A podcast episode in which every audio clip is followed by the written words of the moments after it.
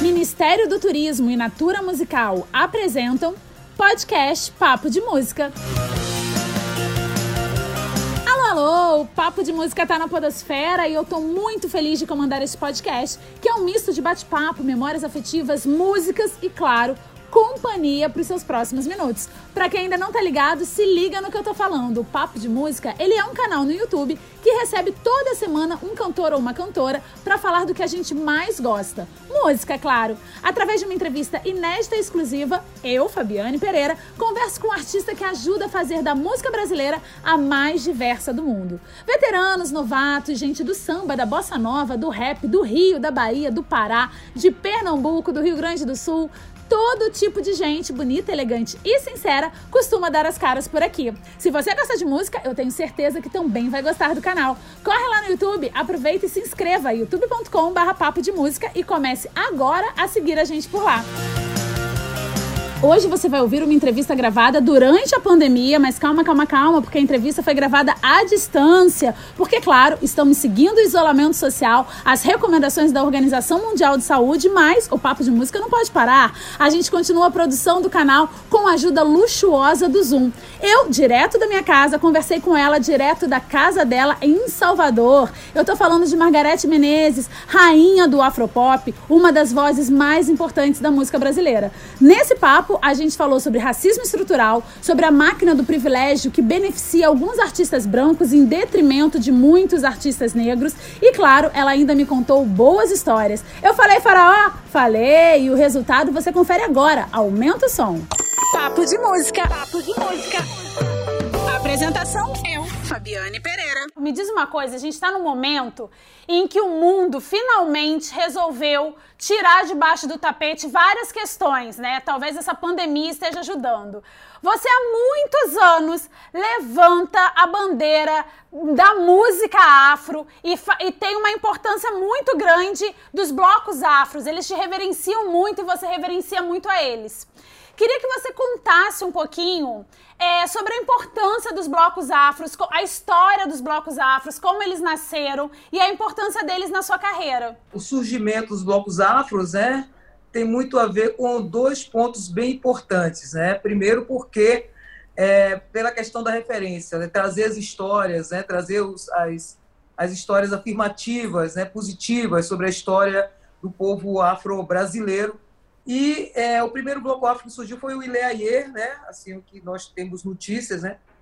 Antes tinha Filhos de Gandhi, que era uma manifestação, mas que não era tido como bloco afro, mas que era uma manifestação que já trazia essa essa identidade, né? Afro. Isso aconteceu, eu vi vovô uma vez falando, né, sobre a questão do espaço no carnaval, especialmente, que não tinha bloco para pessoas negras, né, no carnaval depois, eu, se eu não me engano, foi o é, Badawi, depois o Lodum, tem uma, uma onda de nascimentos aí dos blocos afros, né? O meu corpo balança querendo encontrar seu swing do Lodum me leva com você eu vou.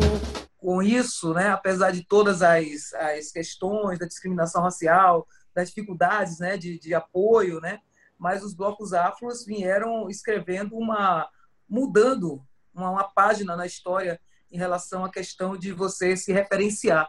Era muito pouca coisa, né, em função de que na escola não tinha nada, então a partir daquele momento aquela pouca coisa se tornou uma uma grande de uma grande importância, né?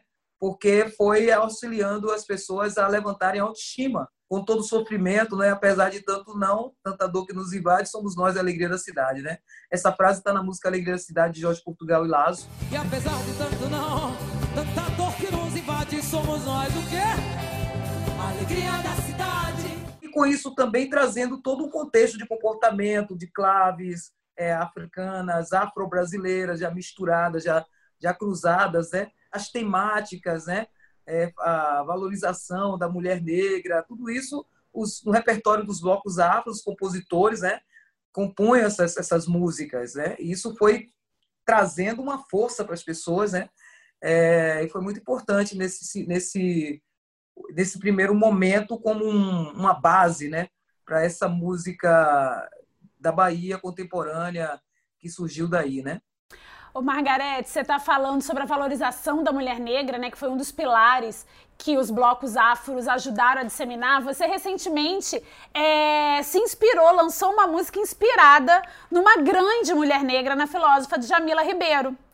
E aí eu queria saber, primeiro, qual a sua relação com a Djamila, a sua relação de leitora, a sua relação próxima a ela, qual a sua relação com ela? E segundo, qual a sua relação com a leitura, já que a Djamila, além de filósofa, é uma das escritoras mais lidas do Brasil atual, né? Olha, Djamila Ribeiro é uma é uma fênix assim do momento, né? Ela vem com uma despertando e trazendo é, ao conhecimento das pessoas um pensamento elevado nessa questão da filosofia, é, dando, trazendo, dando luz, né? mostrando a, a, todas as pessoas referência dessa, dessa literatura negra, dessa literatura é, que tem na, na sua base as reivindicações né? de reconhecimento e os questionamentos muito fortes sobre a discriminação racial que já que nos persegue, né? Há, há, assim, há muitos anos, há muito tempo, no Brasil especialmente, é muito é muito perverso a ação da questão do racismo, né? Como ele age, né? Então ela traz essa questão do racismo estrutural. Aí a gente começa a ouvir falar sobre essas coisas, lugar de fala. Eu comecei a ouvir falar sobre isso a partir dela, né? É uma pessoa com menos de 40 anos já ser considerada uma das 100 pessoas mais influentes do mundo. E aí também outras pessoas que a gente vem ouvindo falar, né? Então isso é muito, muito positivo. E eu acho que a juventude também hoje, é de uma maneira geral, né, está muito mais sensível a isso, né? É na juventude mesmo que florescem as grandes ideias, né? É nesse momento que a coisa vem chegando, cabeça fresca. Não é questão de idade, mas é questão de ideias, né? novas ideias. A comunicação hoje não é mais tão vetada, tão, é, como é que eu posso dizer assim, particularizada, né? Limitada, Porque, né? Pois é, então hoje tudo ganha visibilidade. Está sendo muito importante para quebrar o sistema em relação a essas imposições né, do poder, do, do, do da usura do, de quem está no poder e que não quer ver uma transformação nas relações humanas. Né? O pássaro da liberdade chegou, voou por toda a cidade, planou. Não sei se você viu que recentemente rolou uma live entre a Thaís Araújo e a Ivete Sangalo. Nessa live, a Thaís faz um questionamento quase súplica, perguntando para a Ivete, Ivete, por que que Margarete não tem a popularidade que você tem se ela é tão gigante quanto você? Por que que Margarete não é tão gigante quanto você, Ivete? É, eu, eu sinto a mesma coisa. Thaís, por quê? É, é um absurdo, é uma loucura. Você conseguiria responder isso para Thaís, Margarete? Olha, primeira coisa, existe um sistema, né? Que nós sabemos, né? E assim, é, às vezes isso não está no domínio da Ivete Sangalo em si, né? Claro. A Ivete Sangalo ela é um elemento, é um artista talentosérrima, né? Tem uma, uma um, um, carisma é, independente de qualquer coisa, ela tem o carisma dela, o talento dela, né?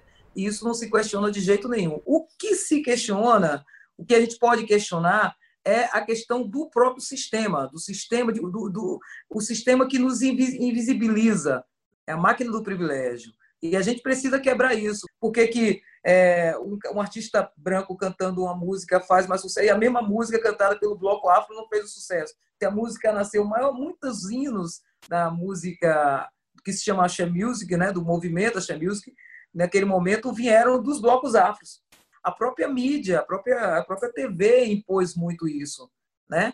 A normatização da beleza, né? Tem que ser assim, assim, assim, assim, assim. Então isso infecta todas as relações. Eu não vi a entrevista, mas como essa coisa viralizou, aí eu nem sabia se meu Deus, meu nome está fazendo ali, eu não sabia nada que estava acontecendo, só me postando aquilo. Aí eu fui assistir, eu entendi, né? Eu entendi a questão, né? E eu, eu entendi também, Ivete ficou meio assim, sem, sem poder responder muito, porque assim, hoje todo mundo se sente assim é um pouco delicado falar de racismo, falar de preconceito nessa questão de lugar de fala, de lugar... mas eu acho que também a, a, a, precisamos cada vez mais todos nós que trabalhamos com representatividade é buscar ter consciência do de que nós podemos, independente de ser branco, preto, azul, amarelo, podemos combater sim a prática do racismo. Podemos combater sim a prática da discriminação racial. pelo tom da pele, já se nega a oportunidade da expressão. Precisamos mudar essa cara, um, principalmente num país como o nosso, que é um país com essa dinâmica é, racial muito grande, né? Então, por que que na maioria dos lugares de comando não tem pessoas negras? Ah, é por incompetência? Não é por incompetência. Não é por incompetência, é por falta de, de, de oportunidade ou falta de querer dar oportunidade, porque ainda não são muitos, mas já existem médicos, doutores, advogados, é, em todas as, as, as, áreas existem pessoas, cientistas negros. Então, por que, que não dá visibilidade a isso, né?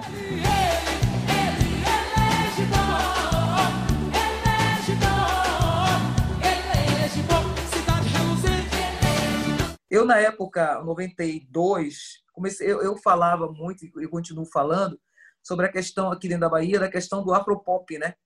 Porque eu sempre falei, a, a, o conceito da minha música é afropop brasileiro, é afropop que é o que eu faço, né? Porque afropop é um conceito musical, né? Você encontra ali o comportamento afro na música e o comportamento pop são coisas que se que estão desenhadas na música. Então, a identidade da minha música é afropop brasileiro, isso que eu faço já desde 92 que é a mistura dessa da linguagem, da gente ter a memória, mas a contemporaneidade. Era difícil para um, para uma rádio aceitar uma mulher negra, um artista fazendo uma música super contemporânea, né, naquele momento. Porque geral, às vezes a pessoa fala em afro, aí o pessoal tem aquela referência de coisa do passado, de, não, estou falando é, é afro e é contemporânea, é nosso, é do momento, né? que veio primeiro na sua vida? É você gravar o seu primeiro disco ou o trio elétrico? O que veio primeiro na minha vida foi quando eu, em 87, gravei a música Faraó, Divindade do Egito, né? 87. Aí, quando eu gravei a música Faraó, eu fui convidada para puxar o bloco é, 20V. Ganhei o violão aos 15 anos. A minha família, meu avô tocava violão. Música, para mim, era uma coisa muito natural, né? Na escola começou a ter uma aula de teatro lá, no Centro Integrado de Educação Luiz Tarquínio, né? E eu comecei a fazer parte desse grupo de teatro. E aí o professor, né? Sempre o professor, né? Professor é a luz do caminho, né?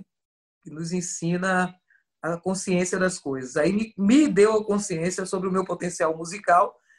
E estando dentro do teatro, fazendo teatro para mim foi muito bom também, porque isso me dentro do teatro, fazendo teatro, você consegue é, entender o universo cênico, né? Então eu fiz teatro durante um tempo, todas as personagens sempre com a questão de cantar e foi o que me deu assim uma um diferencial também, me trouxe um diferencial como como intérprete, né? Você falou sempre o professor, mas os pais também acabam sendo muito influenciadores, né? Ah. Você lançou uma música no seu disco mais recente que reverencia sua mãe. Mulher preta, mãe, a mulher preta, essência de fé, guardiã curandeira do fé. Importância é, da sua mãe nessa sua trajetória, principalmente no início ah. da carreira? A minha mãe total, porque foi minha mãe foi a primeira pessoa que me percebeu artista, né? Ela falou que aos três anos de idade que eu pedi o violão para ela, né? Eu com três anos. Né? Meu avô tocava, aí eu vi aquilo e ela me disse que quando eu fizesse 15 anos que ela me daria o violão e foi o que aconteceu. E ela sempre me apoiou muito. Minha mãe foi uma figura assim que acompanhava a minha carreira de perto, assim, estava, estava sempre gostava de participar de ir aos shows, né? Pai e mãe, né? Quando fala que vai ser artista, aí fica com medo porque a gente não sabe por quê, só depois da vivência, porque vida de artista não é essas maravilhas que as pessoas acham, né? Claro. Porque as pessoas acham só que na hora que aparece, mas isso, o sucesso e aparecer é consequência do trabalho, né? Eu chego um momento na minha carreira que eu para tudo aí, porque eu preciso entender como é que é que as tecnologias estão se apresentando, né? Então, fiz toda uma reorganização da minha, da minha carreira, em função da, da sonoridade mesmo, em função de... Tive que revisitar algumas coisas que eu já fazia antes, para poder me reconectar com essa sonoridade nova, né? Antes disso, como é que o David Byrne chegou até você? Ah, David foi por causa da música Uma História de Fá, né? E o David, quando teve acesso a isso, ele sempre foi um pesquisador também. Sempre está aí até hoje, né? Um cara Sim. que está sempre inovando as coisas dele, sempre foi assim. Então ele criou um projeto chamado Rei Momo, onde ele contemplava a música, os ritmos da América Latina. Quando ele foi lançar o projeto, ele procurou um artista da América Latina para abrir o show. Ele queria ter alguém para abrir o show, né? E quando ele teve acesso ao, à música Elegiboa e a um clipe né, que tinha sido gravado, nem, nem chegou a ser passado, era uma gravação de uma câmera só, ele aí gostou de mim, é, é, dentre aqueles artistas todos da América Latina que ele estava vendo lá, e mandou me convidar. Ele de lá de Nova York, eu não imagina, nem imaginava, né? David Banner, assim. Então, aquilo para mim foi uma coisa inusitada, mas eu recebi o convite, tivemos algumas comunicações antes, né, para eu entender o que, que era, o que eu precisava fazer. E foram mais de 70 shows ao, ao redor do mundo. A primeira turnê durou seis meses, depois eu voltei, depois eu para cá, Brasil, fiquei três meses, depois fizemos mais três meses de apresentações. Então, me projetou de uma maneira muito ampla, muito forte. E isso aí eu, eu agradeço a David, né? Foi assim que conheci ele. Ô, Magá, teve algum momento da sua carreira que você percebeu que você deixou de se tornar uma pessoa que tinha ídolos e que tinha referências para se tornar referência? Teve o turning point, assim, na sua carreira? Olha, eu, assim, eu nunca trabalhei assim pensando nisso, nunca foi pensando nisso. Uma coisa que eu busquei fazer foi é, demarcar uma identidade para mim, né? Quando eu fiz o Maga Afropa Brasileiro, eu convidei Brau e Alice Siqueira para produzir, eu tava, eu fiquei tava já oito anos sem gravadora, né? Mesmo produzindo, mas eu estava oito anos sem gravadora. A partir daquele momento ali, as pessoas assim, Margarete, né, Afro, ou Bahia, ou né, música afro brasileira, música axé, música não sei o que lá. Eu, eu dei uma direção para minha para minha para minha música, para minha identidade musical, né? E continuei dentro dessa questão do afropop que me dá uma liberdade muito grande, fazendo projetos diferenciados, né? Aí fizemos o, o, o Tete a Tete Margarete, que é um projeto que eu gravei na Concha Acústica, foi todo produzido pelo meu selo com participação Cidade Negra, participação de Brau. Dandalunda, meu amor, o farol iluminou, os seus filhos pedem agora. Aí, mais pra frente, eu lancei Margarete Menezes canta Gil e Caetano, homenagem a Caetano e Gil. E a dificuldade de escolher esse repertório? Cara, olha só o seguinte, não, não, a gente gravou esse negócio e eu, eu e Alexandre Leão, nós fizemos as escolhas, né? não quisemos aproveitar, aprofundar muito, porque senão não ia dar. Sabe? Só de Gil são 74 hits, né? Com mais de Caetano, isso deve dar uns 120 músicas de sucesso ou mais, é. 714, 140. Aí quando você vai ver os caras, ficou um negócio assim realmente. Aí nós pegamos, sei lá, o que, o que tinha mais a ver comigo, o que eu cantei mais, as coisas mais, mais populares que eu cantei, que eu, que eu gostava, né? Quem não ressona novena de Dona Cano? Foi uma ideia, né? No momento onde eu estava sem ter o que fazer, sabe? E aí pintou isso. É importante também a gente prestar atenção à nossa intuição, essa janela, entendeu? Mas a intuição é a janela aberta que a gente tem para ideia, ideia fresca. Eu pensei um negócio estranho pra caramba. Naquele estranho está a, a solução de algumas coisas. Então a gente tem que ter abertura. Eu falei faraó, ê, faraó, ê, faraó. Galinha! Queria que você lembrasse de uma música que te remetesse à sua mãe, claro que não fosse essa recente que você acabou de lançar. Mas alguma canção ah. que vocês gostavam de cantar quando criança, que ela cantava para você, ou que você gostava de ouvir junto com ela? Eu vou cantar uma música, um samba, né? Que quando a Alcione surgiu, que minha mãe é, é de Ilha de Maré, né? Ilha de Maré. Então, assim, né? Quando a gente era criança, nossas férias, a gente ia para Ilha de Maré. Meu avô fazia saveiros, né? construía saveiros, família de pescadores e tal. Então, nossas férias era lá. Aí a Alcione lançou uma música chamada Ilha de Maré. Na época, é, é uma música que fez muito sucesso. Então, fazia... Ah, eu vim de Ilha de Maré, minha senhora, para fazer samba na lavagem do Bonfim. Passei na rampa do mercado e segui na direção cortejo armado na igreja da Conceição. Aí de carroça andei com Made, aí de carroça andei com pai. Ah, ela adorava. Minha mãe ensinava pra gente o samba de homem. Minha mãe ensinava a gente a sambar, né? Ela, ela, Ilha de Bahia tem essa tradição muito forte de samba, né? Então eu aprendi a sambar com minha mãe e meus irmãos, né? Ela cantava aquelas músicas de samba de roda e a gente ensinando como é que era o pezinho, isso eu nunca esqueço dela. Então, era uma pessoa muito alegre, assim, muito bacana, me ensinou muitas coisas boas. Queria que você cantarolasse uma música que não fosse do seu repertório, que você nunca tivesse gravado essa música, mas que te relembra um carnaval inesquecível. Pô, agora você bateu aqui, porque tanta cena de carnaval. Mas tem uma música que foi muito, foi um carnaval muito bonito, o carnaval do Deixa o Coração Mandar, né? E essa música foi a música do carnaval mesmo da prefeitura, mas era uma música tão bacana. Todo mundo cantava, era Deixa o coração bater, deixa o coração mandar no menino que é você. Axé, axé, nessa terra tão bonita. De prazer. Bate tapaque, toca cocô, tanta alegria em Salvador. Esse ano tinha uma, um coração imenso na Praça Castro Alves, né? E foi o ano que eu vi aqui em Salvador Rita Lee no trio elétrico. Eu ainda, eu, ó, eu nem cantava, ainda era polian, assim, na Praça Castro Alves. Então teve esse, esse, esse ano que Rita Lee deu uma canja aqui, é, Maria Bethânia cantando no Bloco do Jacu. Então foi um carnaval muito forte. Para encerrar, uma música que não pode faltar em nenhum show que você faça. Olha, não, olha, se assim, que esse aí, se assim, ah, Outras 10, né? Tem umas 10. Tem, é, porque assim, eu tenho tem shows, por exemplo, shows temáticos eu não canto, não canto samba não canto farol, porque senão você fica com aquela, né? Você consegue, o, o Magá, num show cantando Gil e Caetano, não tocar faraó, por exemplo? Consigo. Já fiz várias vezes. E o povo não fica te perguntando, não? Esse show mesmo, autêntica mesmo, é um show que não tem farol. É, é o que você não é só eu, assim, todo artista é assim, quando você lança um projeto, você obedece o projeto. Claro. Porque senão aquele projeto dilui. Você não consegue.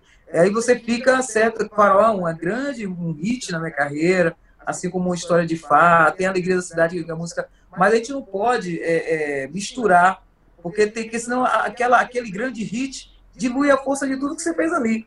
O público também ali naquele momento reconhece o seu pensamento, a sua, a sua postura, né? E, então aí você, né? Porque senão você fica refém de uma música. Você é tão boa de papo que eu me esqueci de pedir pra você cantarolar um dos seus sucessos, a que você quiser. Ah, você, você tá. Já é show, virou show. Desse violão aqui. Vou fazer com o violão aqui, pode? Pode, como Pega quiser.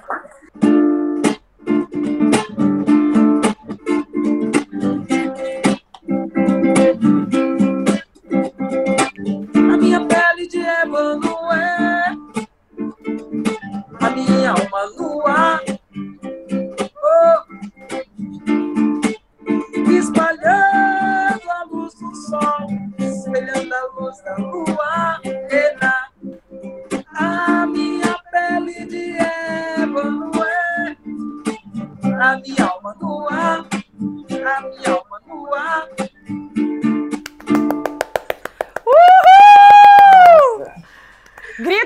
Pessoa só que vale por uma multidão. Muito obrigada, Margarete. Muito obrigada por esse Obrigada. papo, pela simpatia, Ah, por querida. tantas histórias. Muito obrigada.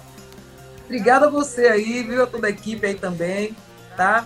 Valeu, acho que é uma oportunidade também para mim, né? Tá podendo é, me comunicar com você, com vocês aí todos, to- essa galera toda que assiste a seu programa, tá? Muito Muito obrigada. obrigado também. Eu que te Certo? agradeço. Um beijo enorme que essa quarentena passe logo.